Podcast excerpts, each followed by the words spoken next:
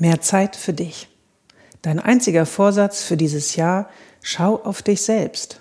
Mit diesem Ritual gelingt dir eine regelmäßige Auszeit.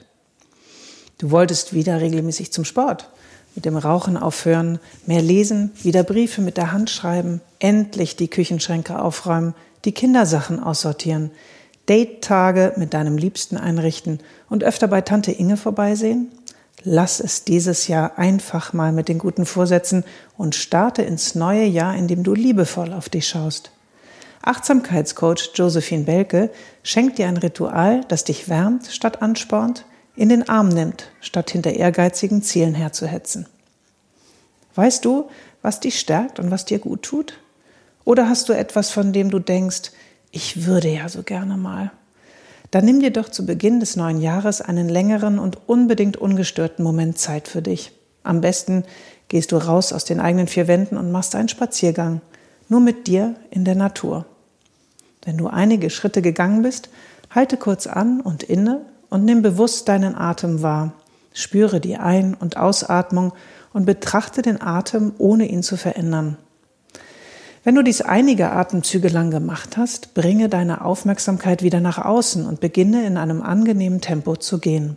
Nicht zu schnell und nicht zu langsam. Und nun lass deinen Gedanken freien Lauf und erinnere dich an Momente, die dir Spaß machen und die dich stärken. Das kann das Essen von Schokolade sein, eine Begegnung mit einem Menschen, das Schwimmen in einem See oder das Lesen eines Buches. Vielleicht sind es auch mehrere Dinge, Vielleicht sind sie aus deinem Alltag. Vielleicht kommt dir aber auch etwas in den Sinn, was du schon länger nicht mehr erlebt hast. Gehe einfach auf innere Entdeckungsreise und stelle dir, während du gehst, mehrmals die Fragen, was tut mir gut und wozu habe ich Lust?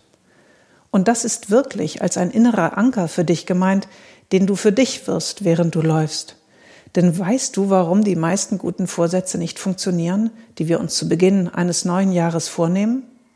Weil sie zu groß sind, weil sie nach außen gerichtet sind. Ich will so und so sein, weil sie unkonkret sind und weil sie ehrgeizig sind, statt liebevoll zu sein. Ich möchte dich einladen, dieses Jahr nicht mit einem Ich müsste mal zu starten, sondern in ein wohliges Ich darf das hineinzuschlüpfen. Wenn du Sachen entdeckt hast, von denen du weißt oder denkst, dass sie dir gut tun, dann halte wieder einen Moment an und inne. Nimm wieder bewusst deinen Atem wahr, indem du die Ein- und Ausatmung spürst. Verbinde dich noch einmal tief mit dir selbst. Dann gehe zurück nach Hause, nimm dir deinen Kalender zur Hand und trage dir für die kommenden zwölf Wochen pro Woche jeweils einen Zeitpunkt ein, an dem du etwas machen möchtest, was dir gut tut.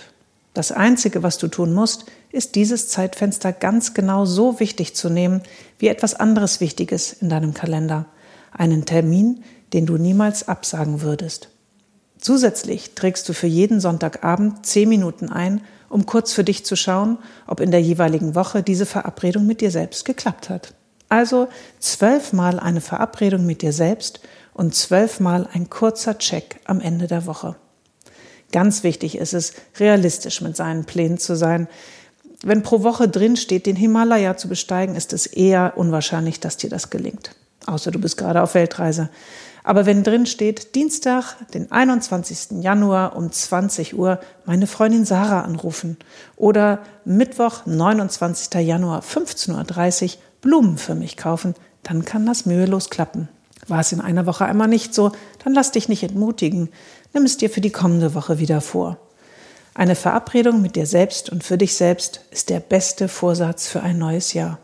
Sie stärkt dich, schafft Raum für etwas, das dir wichtig ist. Und durch den Kalendereintrag gibst du dir selbst das Gefühl, dass du dich genauso wichtig nimmst wie die nächste Job-Deadline oder den Schwimmkurs deiner Kinder.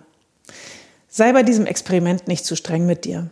Solltest du in zwölf Wochen zum Beispiel nur acht Verabredungen mit dir selbst gemacht haben, dann ist das doch sicher mehr als im ganzen letzten Jahr, oder? Und wenn du nach den zwölf Wochen denkst, hey, das tut mir gut, dann plane die nächsten zwölf Wochen aber nicht länger, denn du weißt ja, wenn der Plan zu groß ist, kann er schnell in Frust enden. Schau wohlwollend auf dich und sorge gut für dich. Ich wünsche dir ein kraftvolles und inspirierendes Jahr 2020. Deine Josephine.